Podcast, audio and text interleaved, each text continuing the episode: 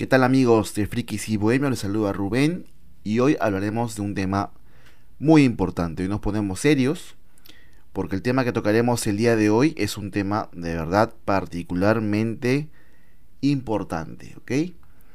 Eh, yo hubiese yo querido que en algún momento alguien me aconsejara estas cosas que yo he aprendido o he tenido que aprender con la experiencia. Pero bueno, ya que tengo la posibilidad eh, de hacer este espacio, de, de generar este contenido, me gustaría dejar este pequeño legado para la gente que quiera a partir de ahora comprar equipos nuevos o de segunda mano. Esto es básicamente una guía de compra. Vamos a, voy a dar recomendaciones para comprar equipos nuevos eh, en tiendas obviamente retail, ¿no? Porque eh, si compras de la tienda directamente oficial, no sé, de Xiaomi, de Samsung o de Apple, pues es prácticamente imposible que te estafen o que te den algo fallado o si te, dan algo fallado pues lo puedes cambiar sin ningún problema. Pero cuando compras en otra en otras tiendas en tiendas no oficiales sí que hay que tener un cuidado especial. Y cuando compras de segunda mano hay que tener aún más cuidado porque el tema se pone aún más complicado como veremos más adelante. Así que vamos ya con las recomendaciones antes de comprar un celular ok vamos a dividirlo en dos grandes partes. La primera, si el equipo es nuevo. Y la segunda, si el equipo es de segunda mano. ¿Ok? Empecemos con si es nuevo. Si es nuevo. Recomendación número uno si el equipo es nuevo. Identifica y evalúa la tienda. ¿Ok? Puede ser una tienda online o puede ser una tienda física. No, no hay problema con eso. Es algo indistinto. Pero de preferencia debemos asegurarnos de que tengan un tiempo mínimo en el mercado. O sea, que tengan no sé, meses a lo mejor o, años, em, y que tengan ya eh, experiencia en el campo, ¿no? Entra a sus redes sociales, chequea, investiga, em, mira comentarios, valoraciones. Si no hay quejas, sino más bien muchas recomendaciones, es una buena señal. Pero si es al revés, si hay más quejas que recomendaciones, te diría que mejor pases a otra, a otra tienda, ¿ok? Recomendación número 2 trata de pagar siempre o en la medida de lo posible a través de transferencia bancaria o con tarjeta de débito o crédito, ¿no? Bien, esto es importante porque mm, me ha pasado en algún momento que he tenido algún problema con una compra y resulta que la entidad o la plataforma de venta me dice, oye, ¿y dónde está tu voucher? Tu voucher, tu voucher, tu voucher. Y resulta que yo le pagué al vendedor en efectivo, ¿no?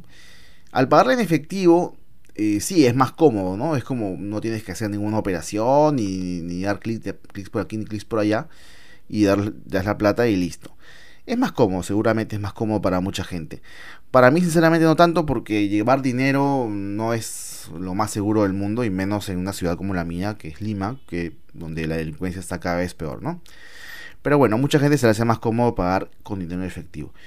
Pero cuando pagas con transferencia o tarjeta, tienes un comprobante. Sea si pagas por transferencia, tienes el voucher de transferencia. Automáticamente el banco te envía un voucher a tu correo donde está la transferencia, la cuenta de la que sale el dinero y la cuenta de la que llega y también por supuesto el nombre de la persona que recibe el dinero. Eso es muy importante para comprobar, para, para sustentar un posible reclamo futuro. Y la tarjeta de débito también o, crédito también te da, pues si, si tú llegas a pagarle a, la persona que, que, te vende el equipo, le pagas con una tarjeta, te va a sacar un voucher del POS, ¿no? Del aparatito este donde pagas.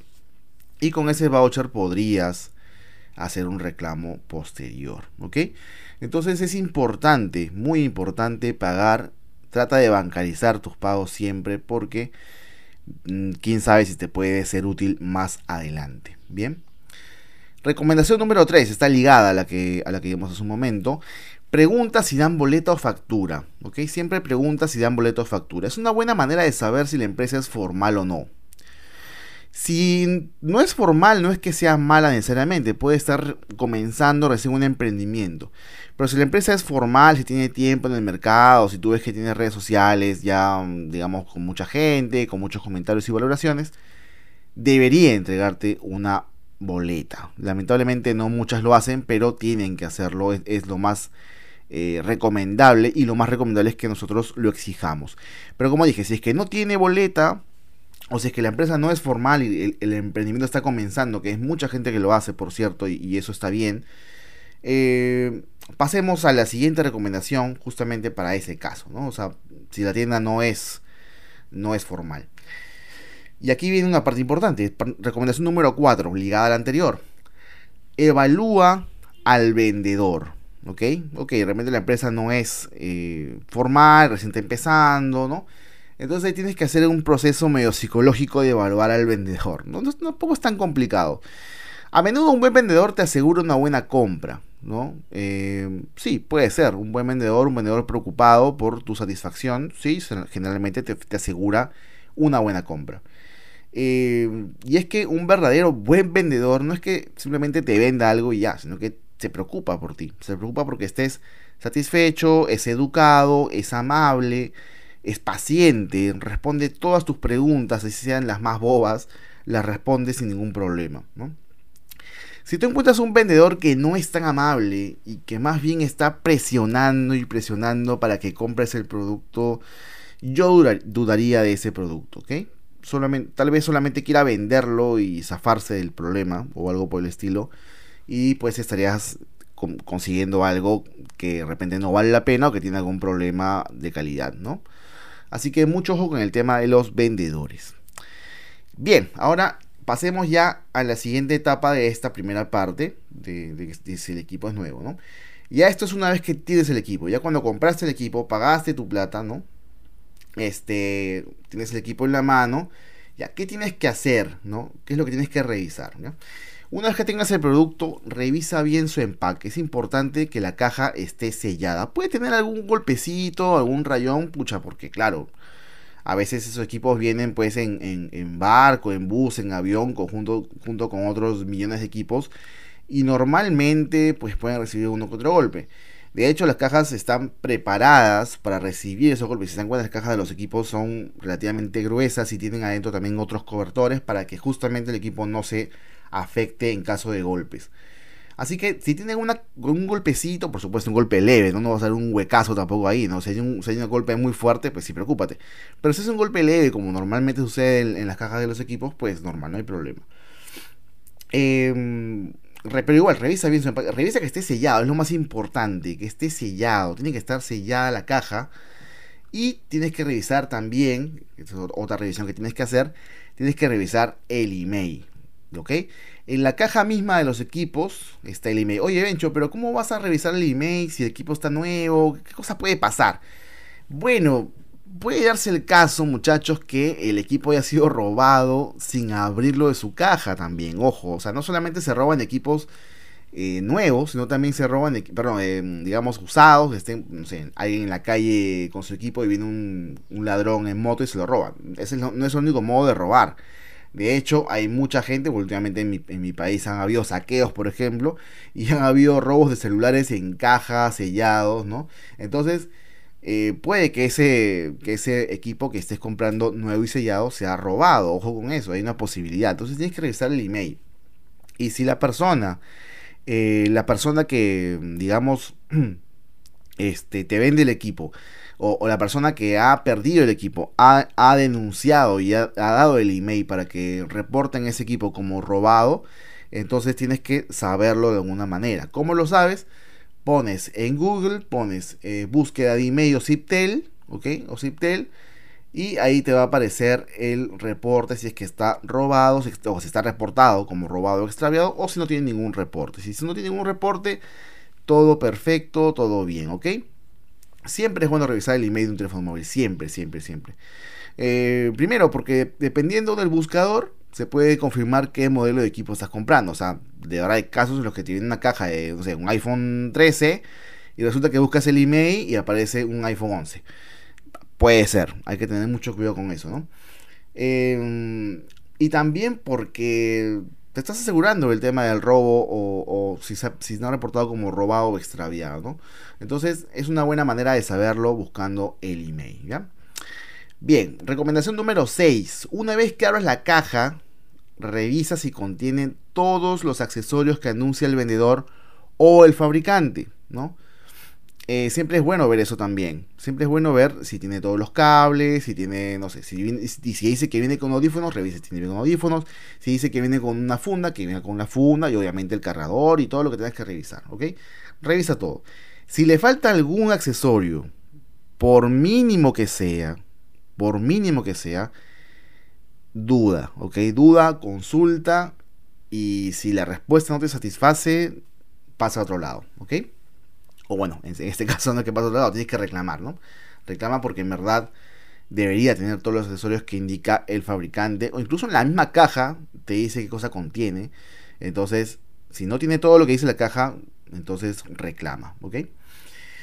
Este, revisa el equipo, ¿no? Obviamente ya cuando has revisado todo lo que tiene, revisa el equipo y sus accesorios. Físicamente deberían estar impecables. O sea, eh, Puede ser perdonable que la caja esté medio chamuscada, pero el equipo sí debe estar perfecto y los accesorios también deben estar perfectos físicamente, ¿ok? No debe tener ningún problema. Enciende el equipo y fíjate si funciona. Generalmente todos los smartphones son lanzados con un mínimo de carga, eh, lo suficiente como para que se pueda revisar que funciona correctamente, ¿ok? O sea, no, es que como era antes, que venían sin carga y tenías que cargarlo hace cuántas horas para que puedas usarlo, no, ya ese tiempo ya pasó. Todos los fabricantes de smartphones hace varios años están mandando equipos al mercado con un mínimo de carga para que tú simplemente puedas revisar si funciona bien o no funciona bien. Em, revisa si es original. Es una, una, cuestión muy importante porque está bastante de moda pues falsificar equipos. La forma más sencilla, me parece que, para revisar si es, eh, si es original o no, es entrando a la tienda de aplicaciones, porque la tienda de aplicaciones está directamente relacionada pues con Google en caso de los, Android y con eh, Apple en caso de los iPhone. Y por tanto va a ser bien complicado que un falsificador logre tener ese nexo con Google em, como cualquier otra, otro fabricante. Entonces si es que entras a la tienda de aplicaciones si te puedes loguear no eh, obviamente para eso necesitas internet, ¿no? Tienes que eh, este, estar en un lugar donde haya internet o si tienes un celular aparte, pues comparte internet para que pueda o, o pídele al vendedor también que te comparte internet para que este para que puedas revisar eso, ¿no? Si es que el vendedor está contigo al costado, por supuesto. Entonces tienes que revisar eso y a la par de que vas revisando si se puede si se puede desbloquear la tienda de aplicaciones, Tienes que también ir viendo si el equipo funciona correctamente a nivel de fluidez, si puedes navegar con tranquilidad, con normalidad. Si el equipo hace cosas raras, si se reinicia solo, si crashea o cosas por el estilo, eh, reclama, reclama, reclama porque en verdad eh, esas cosas no deben pasar con ningún equipo original y nuevo, ¿ok? No, no puede pasar eso que se reinicia así de, de la nada, que tiene problemas, ¿no? Así que ese, ese tema es muy, muy importante, ¿ok? Fíjate si el email del equipo coincide, ojo, coincide con el de su bandeja SIM y también con el de la caja. O sea, hay tres, hay tres lugares donde se indica el email del equipo, ¿ok? Se indica en la caja, ¿ok? Se indica en la caja, se indica en el equipo mismo, o sea, en menú configuraciones, y se indica también en la bandeja SIM, esa bandejita donde pones tu, chip de Claro, Movistar o Entel, en, eh, Vitel o lo que sea. Sí, ahí también, si revisas bien esa, esa bandejita, ahí también te va a aparecer el número de email. Y esas tres tienen que coincidir, tienen que ser el mismo email, ¿ok? Si no es el mismo email en alguno de los casos, yo dudaría de verdad de la validez o de la legitimidad del equipo. Hay que tener mucho cuidado con eso porque es probable que le hayan cambiado componentes, ¿ok? Ya. Última recomendación para, para los equipos nuevos, para, la gente que compra equipos nuevos. Si pasado un tiempo, que tú puedes evaluar, no sé, una semana, un mes, dos meses, tres meses, no sé, depende de ti, te sientes contento con tu compra, no dudes en calificar positivamente a la tienda para que otros compradores como tú la tengan referenciada. Y también al contrario, si es que no te satisface el tema, si es que has tenido que volver el equipo, si es que has tenido un maltrato, o, si te han estafado propiamente, lo más recomendable, de verdad, y, y un favor a la comunidad, es eh, reportar esto en la, eh, en la misma tienda, o sea, en los comentarios, en las valoraciones de la tienda, si es que tuviera esa opción, o denunciarlo en redes sociales para que la gente sepa que esa tienda no debería seguir operando, ¿ok? O, que tengan cuidado con esa tienda. Es algo muy importante la retroalimentación que los usuarios le dan a las tiendas. Muy, muy importante. Es muy, eh, muy útil además. Muy, muy, muy, una, herramienta muy, muy útil, ¿no? Bien, pasemos a la segunda parte de este, de este programa, de este episodio, que es recomendaciones para comprar de segunda mano. Aquí el tema se complica un poco más, aunque tampoco que sea una cosa tan, tan bárbara, ¿no? Pero sí es un poco más complejo. Debemos empezar por asumir, ¿ok? Por comprender en realidad que comprar de segunda mano siempre ha sido, es y será un riesgo, ¿ok? Hay un riesgo, eh, hay un riesgo bastante claro al comprar un equipo que ya ha sido usado por otra persona que no conocemos, que no sabemos de dónde es, de dónde viene, que, hizo, cómo usó el equipo, no sabemos nada de su vida. Y esa persona nos va a vender un equipo, ¿no? El cual nosotros deseamos y que estamos confiando o pensando que el equipo está en óptimas condiciones, Si asumimos ese riesgo, podemos encontrar equipos de excelentes prestaciones hasta mitad de precio, y es verdad equipos que están, supongamos, 2.000 soles en el mercado, lo puedes conseguir a 1.000 en el mercado de segunda mano. Sobre todo en los Android, ¿no? En los iPhones sí es un poco menos la devaluación, pero de todas maneras en los iPhone encuentras algo, no sé, de, que te cuesta 4.000 en tienda, te lo encuentras a 3.000 en, en segunda mano, lo cual también es un ahorro bastante significativo, ¿no? Em, ahora, para minimizar este riesgo, hay empresas que se dedican a vender equipos de segunda mano y que otorgan todas las garantías a sus compradores, ¿no? O sea, hay empresas que se dedican a comprar equipos de segunda, tienen un equipo técnico, lo revisan y lo ponen a la venta. Por supuesto que todo este proceso va a eh, requerir un costo extra, es decir, no te va a salir comprar un equipo de segunda, pero de tienda, no te va a salir tan caro como comprártelo de primera mano, se puede decir de la tienda nuevo y sellado, retail, no sé, nuevo y sellado y todo pero tampoco te salir tan barato como comprártelo de segunda mano de un propio dueño, ¿no? Así que vamos a centrarnos esta vez en comprar eh, un equipo de segunda mano, pero de propio dueño. Entre comillas, porque a veces también los, dueños también mandan a vender a, no sé, a sus amigos, a, a X personas. Pero supongamos que vamos, vamos a hablar, mejor dicho, de celulares que venden propios dueños, ¿ok? Los que solamente lo ponen en Marketplace, lo ponen en Mercado Libre y lo venden así usado.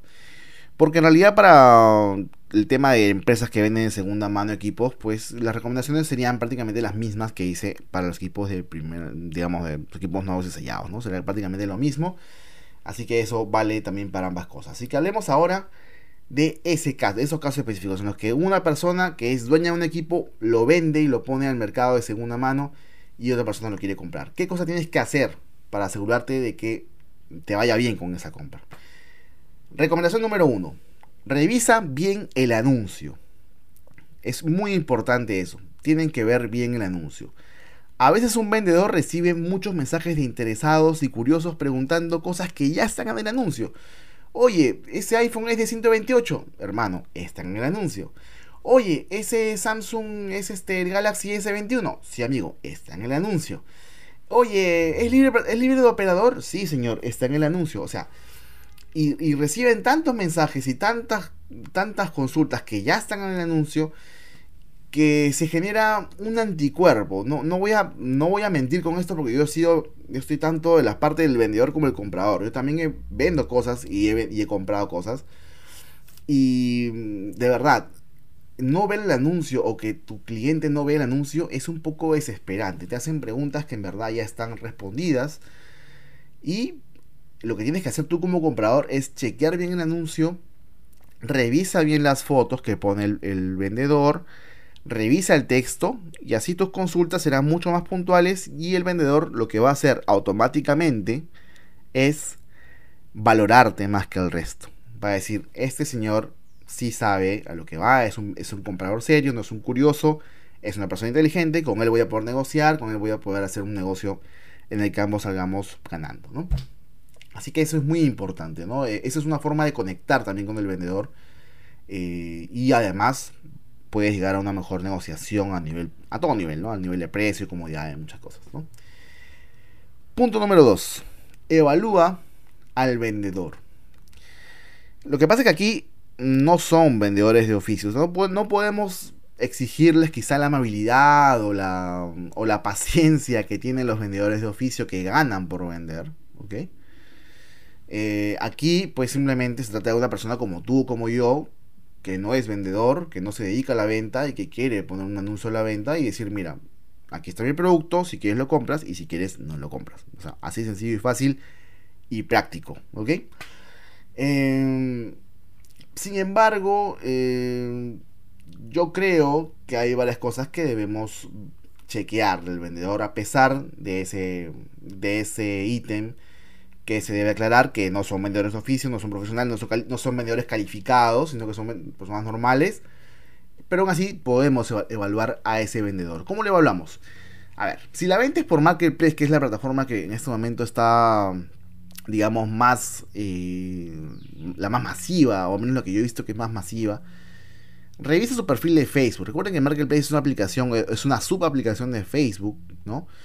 Eh, por tanto, hacer, hacer una cuenta en Marketplace está directamente relacionada con la cuenta de Facebook. Así que revisa su Facebook, entra a su perfil, chequea, a ver qué hace, qué no hace. Por supuesto, hay perfiles que son completamente cerrados, que no puedes ver nada, pero igual algo se vería, ¿no? Algo se vería si tiene una vida normal, si es una cuenta normal, si es una cuenta falsa.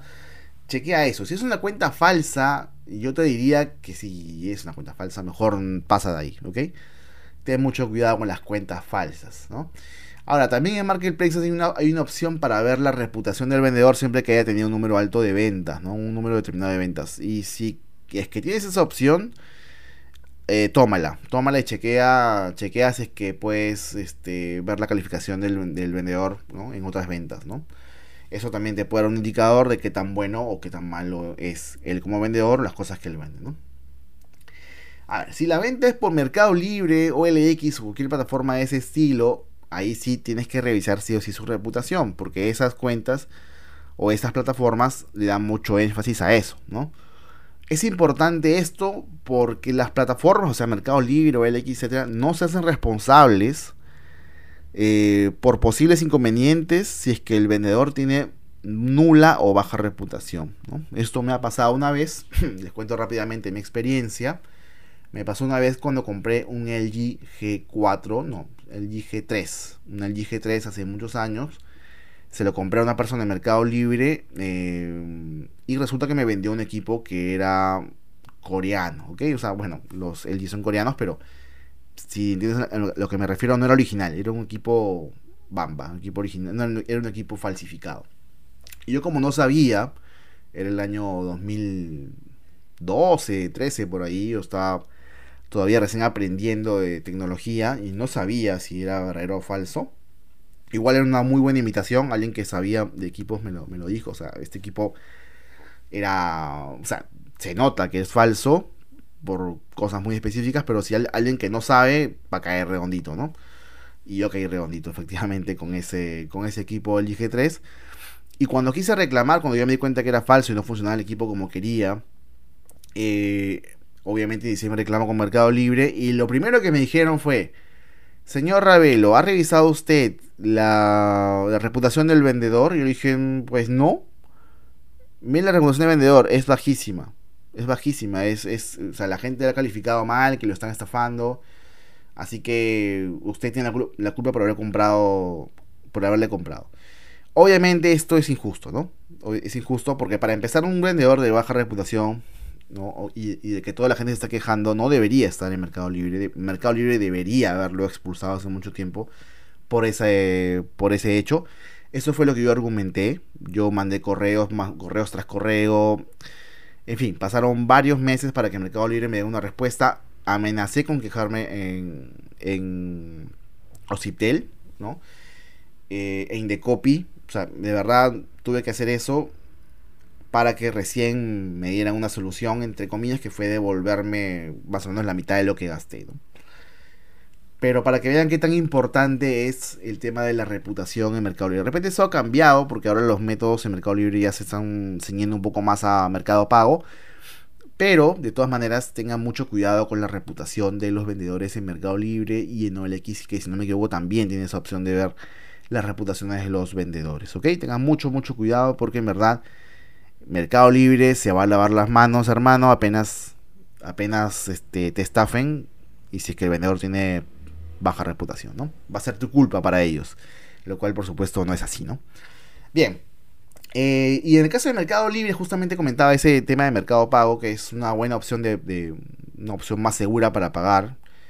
Eh, la recomiendo, la recomiendo porque cada vez que usaba Mercado Pago no he tenido problemas. Es una forma mm, en la que el vendedor no tiene cómo sacarle dinero de su cuenta si es que el comprador no dice que está conforme con el equipo. Es, esa es un poco la lógica, ¿no? Hay matices, por supuesto, porque eso también se ha flexibilizado porque, los, porque también ha habido estafas de comprador a vendedor, ojo con eso, ¿no? No es que los vendedores sean los malos de la película necesariamente. También ha habido estafas de las que los compradores nunca dicen que están conformes y al final pasa el tiempo y hacen una jugada, hacen un reclamo y Mercado Libre les devuelve el dinero a ellos a pesar de que tienen equipo, ¿no? Entonces no había una forma de proteger al vendedor, ahora sí la hay, creo que están ahí flexibilizando eso para que el mercado pago tenga un poco más de, de justicia con ambas partes. Pero este sigue siendo una plataforma que yo considero que es bastante segura, o relativamente segura en todo caso, porque siempre hay una manera de sacarle la vuelta a la ley, ¿no? Así que tienen que chequear bien esos muchachos. Si compran en Mercado Libre, compren por Mercado Pago. No acepten otro tipo de transferencias o de pagos a los vendedores. ¿ok? Bien. Eh, sigamos. El vendedor quizá no sea tan carismático o atento como el que pertenece a una empresa. Pero la buena educación no es exclusiva de los profesionales, o sea, en verdad todas las personas pueden ser bien educadas. Y no me estoy refiriendo a la ortografía, o sea, que, escriban bien, o a los modismos, que no tengan modismos, que escriban español neutro, qué sé yo. Me estoy refiriendo simplemente a la calidez de la persona. Y eso es algo que se nota, ¿no? Cuando alguien es cálido, eh, por ahí te manda un emoji, te hace un comentario gracioso o relativamente gracioso. Eh, no está todo el día, ok, ya, sí, ¿no? O sea, eh, que sí que hay gente que es así, ¿no? Y no es que sea, no es que el producto esté mal, pero en este momento donde todo cuenta, porque es un, es un riesgo que estás tomando eh, y, por el cual puedes perder mucho dinero igual, porque más allá de que salga barato, a comparación del equipo nuevo, sigue siendo una un sigue siendo dinero tuyo, sigue siendo plata que vas a perder si, el equipo está mal o si te estafan. Entonces, todo suma, ¿no? si la persona es educada, si es amable, si es atenta, si, si, si es cálida contigo y que si empatiza contigo, para lo cual lo, anteriormente recomendado sería muy importante, eh, pues entonces está bien, la venta va por buen camino y bacán. Pero si es que te trata mal, o sea, si te trata con la punta del zapato como decimos aquí y te está pues ahí dejando en visto y cosas por el estilo, yo ahí dudaría mucho de si uno, si quiere vender el equipo, dos, si quiere vendérmelo a mí, y tres, es que realmente pues este le importa la venta o le importo yo, ¿no? Así que en ese caso pues simplemente yo pasaría a otro, a otro vendedor, ¿no? Bien, recomendación número 3. Ya, ya terminamos el tema de evaluar al vendedor, ¿no? Pasemos a la recomendación número 3. Pregunta tiempo de uso y por qué lo vende. Eso es importante porque a veces los vendedores cuando ya conectaste con ellos te explican sin que preguntes o de repente lo ponen en el anuncio que ya debiste haber leído. Pero si es que no es así, es importante hacer esas preguntas para conectar un poco más con el vendedor y de paso sacarle alguna información sobre el producto, el cual podría tener algún detalle no especificado, ¿no? Eso, eso es importante porque yo he sacado a veces con esa pregunta información sobre el equipo tipo, este, no, es que ya ahora estoy, ya no lo uso porque se me acabó la memoria. Y yo pregunto, entonces, ¿de cuánta memoria es? Ah, de 32, pero te anuncio 64. Ah, perdón, sorry, es, es, de, es de 32, voy a cambiarlo, ¿no? Cosas por el estilo, ¿no? O tipo, este, desde que se me cayó, este, me está, se está reiniciando y eso no está en el anuncio. Bueno, te lo voy a decir igual, pero es que esas cosas tienen que decir en el anuncio, ¿no? Eh, puede parecer una bobada, pero eh, en realidad sí es importante, sí es importante hacer esa pregunta para saber también si el, si el vendedor valora lo que vende, ¿no? o si lo está vendiendo por zafarse de eso. hay que tener mucho, mucho cuidado y también este, tener también eso claro eh, al momento de comprarte algo de segunda mano. ¿Qué tanto valora el vendedor lo que está vendiendo? Y por supuesto, el tiempo de uso es muy importante para que también te des una idea de qué tan desgastado está el equipo, ¿no? Qué tan desgastado está el equipo. Eh, si es un año de uso, pues ya te imaginas que la batería no está pues al 100%, está en un 90% más o menos, ¿no? Eh, que por ahí tuvo alguna caída, ¿no? Entonces ya puedes alucinarte cosas. Si es un mes de uso, meses de uso, es muy poco probable que el equipo esté chamuscado, que debe estar en óptimas condiciones. Este, y todo eso. Así que más o menos con, ese, con ese, mm, con esa referencia te puedes dar ya una idea de qué tan, qué tan bien o mal cuidado está el equipo, ¿no? Por supuesto, esto es relativo, Bien, sigamos la siguiente recomendación, recomendación número 4. Ok, esto es también muy importante. Duda de un equipo demasiado barato, ¿ok? Estás en Marketplace buscando un Google Pixel 5 y todos están alrededor de 2000, entre 2000 y 2500 soles. De repente ves un anuncio que dice Google Pixel 5 a 1200 soles. Y no te dice más, ¿no? Este, te ponen el anuncio entrega, estación del tren, bla, bla, bla, Ya. Y tú como loco vas a agarrar y vas a comprar el equipo, ¿no? Es que, es que eso tienes que evitarlo. Hay que dudar del equipo demasiado, demasiado barato. O sea, que hay que... O sea, a ver, hay gente que pone cosas a la venta sin saber su valor. De repente es una persona que no sabe qué tan caro puede ser un Google Pixel, no ha revisado los precios del mercado, no sabe el pedazo de equipo que es, no tiene idea y dice, bueno, este equipo estará cuánto, mil soles, ya lo pondrá a 1200, pues ya, pum, lo pone a 1200. Hay gente que hace eso, pero es muy mínima las personas que hacen eso, o sea, eh, eh, la posibilidad es mínima, ¿ok? Muy, muy, muy mínima. Generalmente la gente que sube equipos a la venta ha revisado un mínimo del mercado, sabe cuánto está el equipo, le ha costado a esa persona el equipo. Entonces, este, sabe perfectamente que no pueden ponerlo tan barato.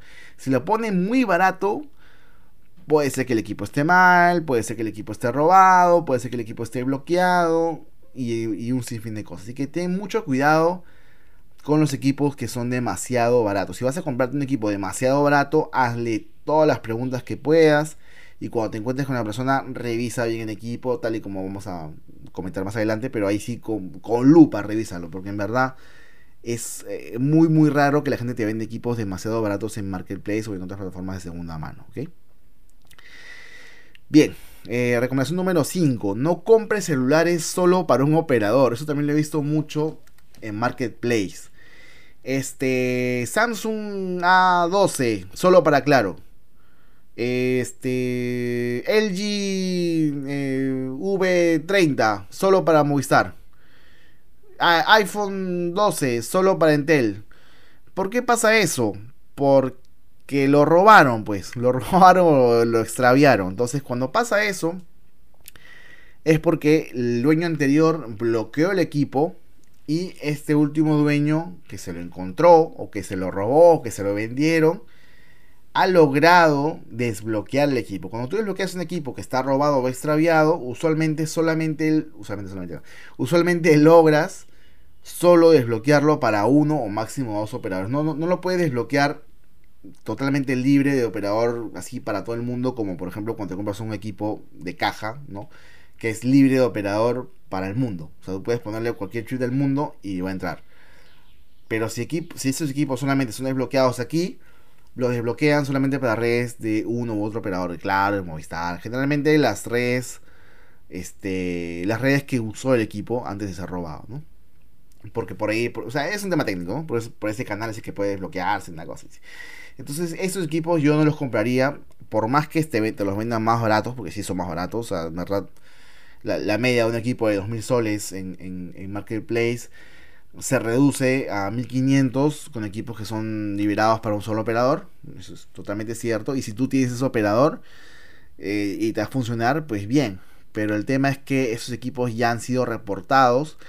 Y yo tendría siempre el temor de que el dueño anterior vuelva a reportarlos. Lo cual es algo que no sabemos si va a pasar o no. Puede que no pase nunca o puede que pase mañana y podríamos volver a tener problemas con ese equipo o que intente recuperar su equipo. Bueno, en fin, es una, hay una infinidad de posibilidades con respecto a los equipos robados y extraviados que debemos considerar antes de comprar en segunda mano. Así que yo te recomendaría que no compres equipos que digan solo para un operador. Por favor, hazte el favor de no hacer caso a esos anuncios, ¿ok?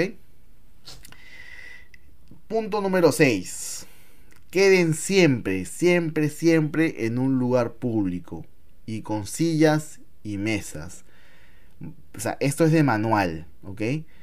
No aceptes nunca comprar un equipo en una estación de tren o metropolitano. ¿Por qué?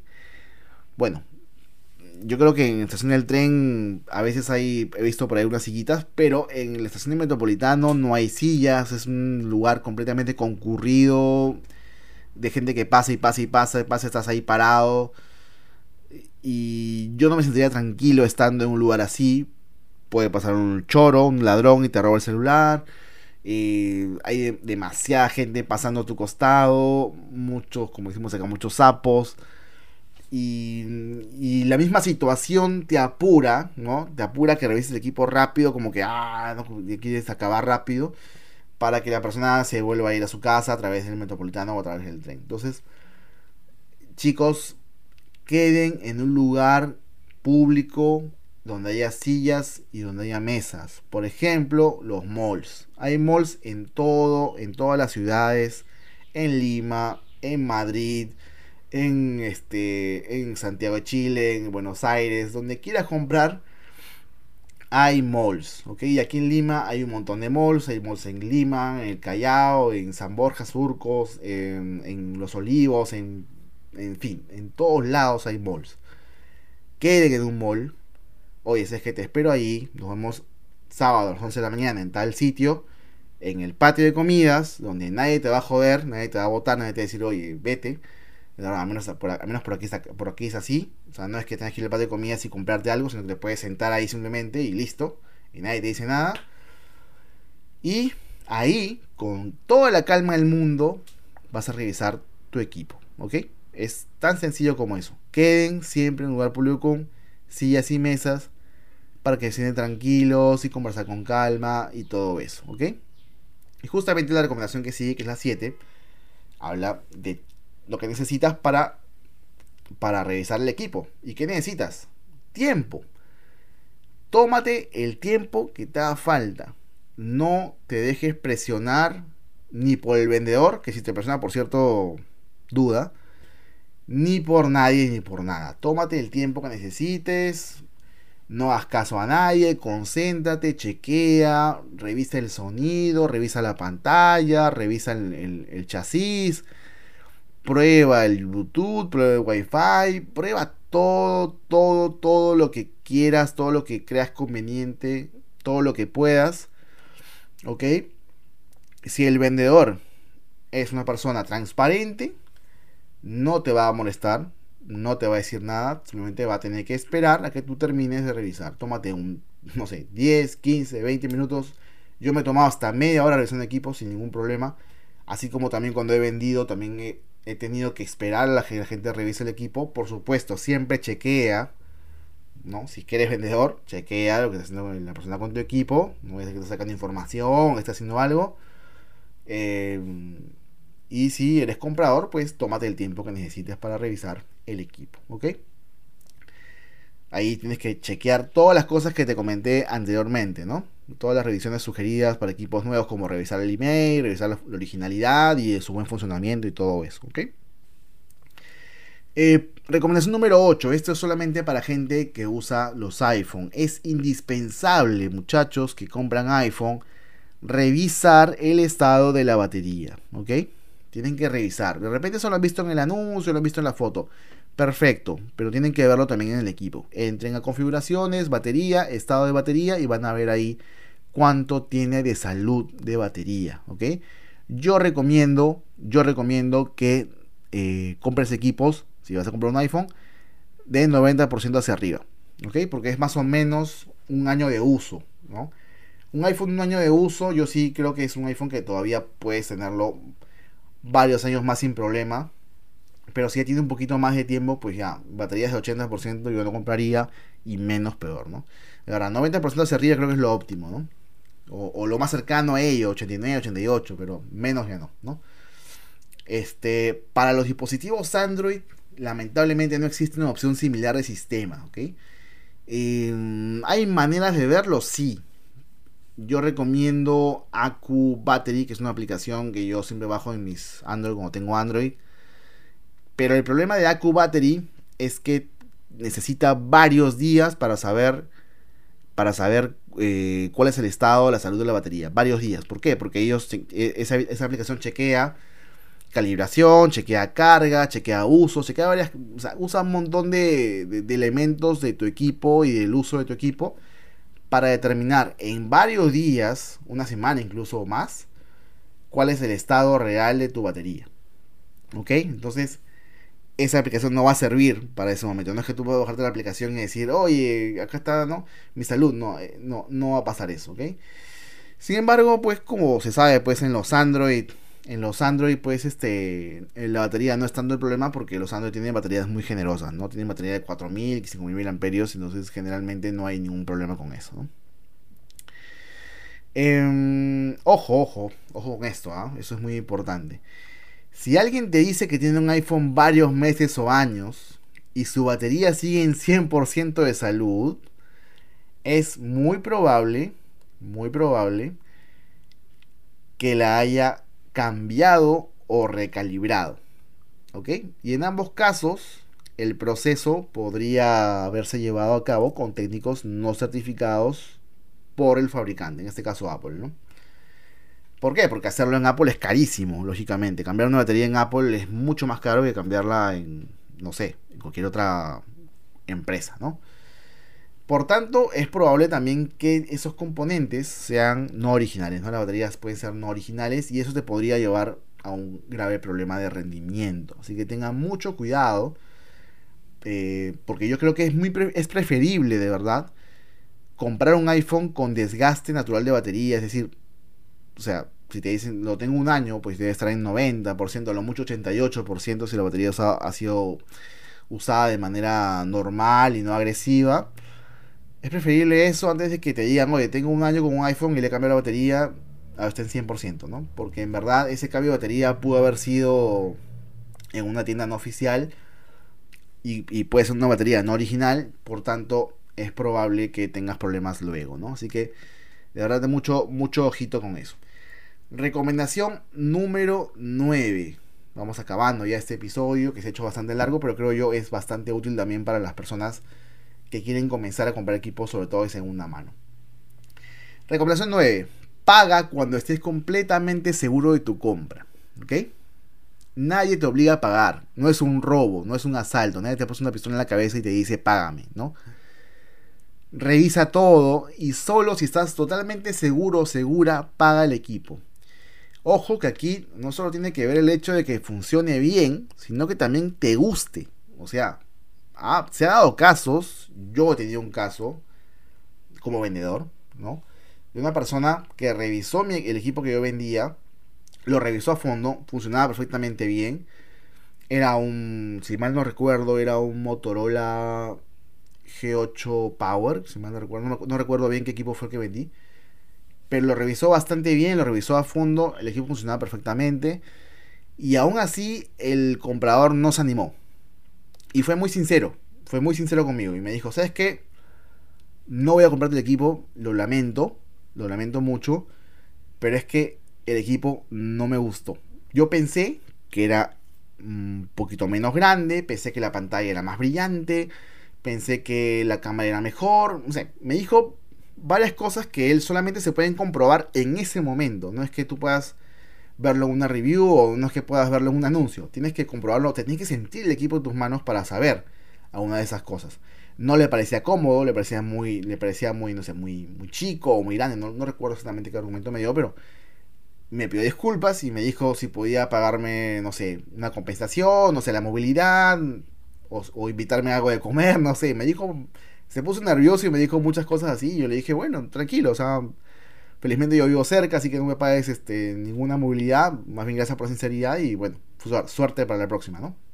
Entonces, eh, es algo que tienes que, chequear, ¿no? No te pueden obligar a comprar un equipo que no te gusta, porque puede funcionar muy bien. O sea, tu, venta, tu anuncio, tu, todo tu speech ha sido, eh, ha sido veraz, has sido objetivo, no estás engañando a nadie, no estás estafando a nadie, tu equipo está en óptimas condiciones.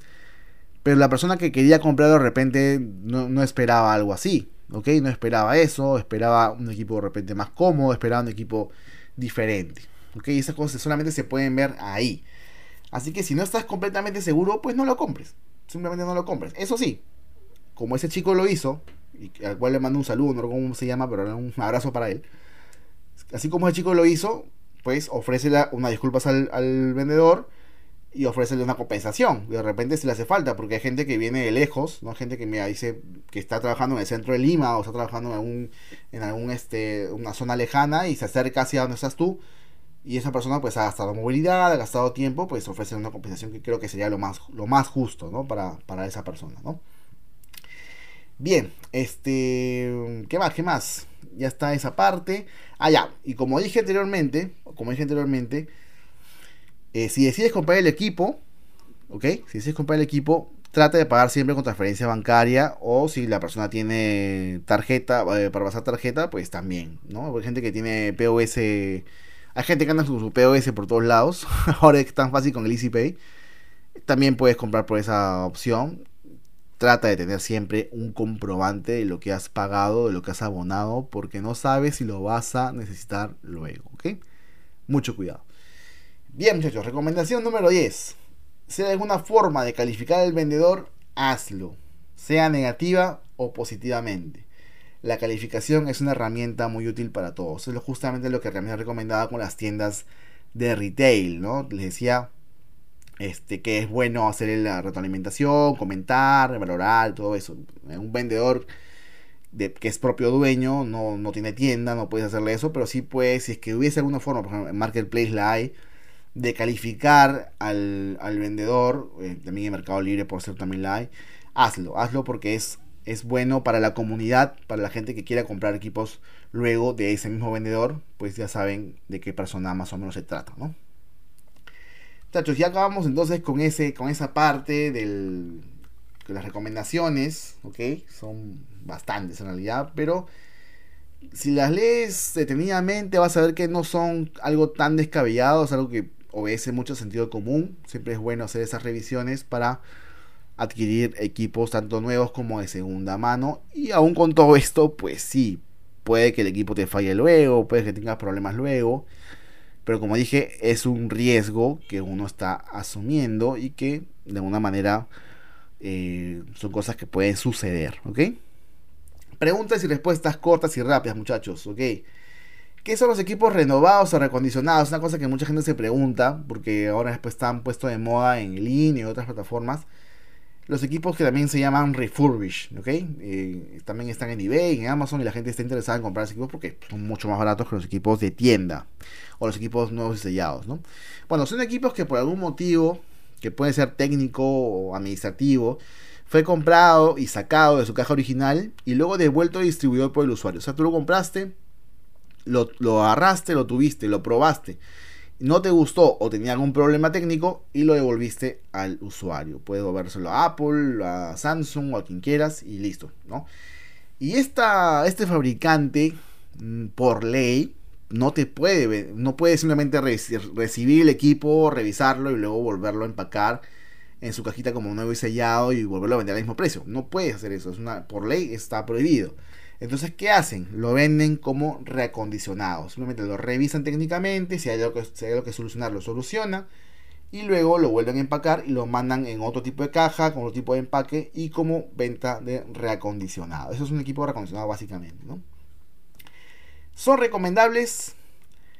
Va a depender un poco de tu suerte. Porque justamente comentaba que eh, los equipos renovados o reacondicionados pueden ser equipos que hayan tenido problemas técnicos anteriormente. Y si bien se solucionaron, porque el fabricante o el distribuidor eh, lo ha solucionado, puede que ese problema técnico vuelva a surgir dependiendo de qué tan grave sea o de qué tipo de problema sea en algún otro momento. Si el equipo simplemente fue devuelto porque al usuario no le gustó, ¿no? Porque recibió el equipo y dijo, no, este es muy grande o es muy chico o no me gusta, chao, devuélvelo este, si es por eso, pues no vas a tener ningún problema porque el equipo nunca tuvo problemas técnicos. Pero si es por lo otro, si es porque no sé, tuvo un problema técnico, porque no funcionaba, porque no encendía, porque estaba mal, no sé, cualquier cosa. Entonces sí, ahí sí que podría haber un riesgo, ¿no? Aunque, como hay que, hay que también decirlo, los equipos recondicionados y renovados también tienen garantía. Ojo con eso. Son, son medidos por tiendas. Entonces, tienen garantía. Si te valora el equipo, te lo van a cambiar. Así de sencillo, ¿no? Ahora, entre un usado y un recondicionado, ¿por cuál irías, no?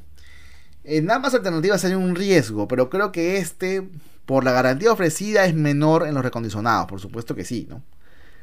O sea, las tiendas ofrecen los equipos recondicionados con garantía, ¿no? Un año de garantía, seis meses de garantía, dependiendo de cada, de cada equipo. Eh, si sabes de equipos, claro, pues, el tema, el tema es el precio, ¿no? Porque obviamente los equipos recondicionados no llegan a ser tan baratos como los equipos de segunda mano de los propios dueños. Si sabes de equipos, si tienes experiencia probándolos, creo que no tendrías problema comprando equipos de segunda mano y te ahorrarías mucho dinero. Pero si aún no tienes esa experiencia o conocimientos, ahí recomiendo que compres usados de tienda, o también llamados seminuevo, o recondicionados. En la gran mayoría de los casos, eso sí hay que decirlo claramente, todos esos equipos, recondicionados, seminuevos, etcétera, funcionan sin ningún problema de principio a fin, ofreciendo exactamente la misma experiencia de uso que los equipos nuevos y sellados. A, va a ser lo mismo, ¿ok?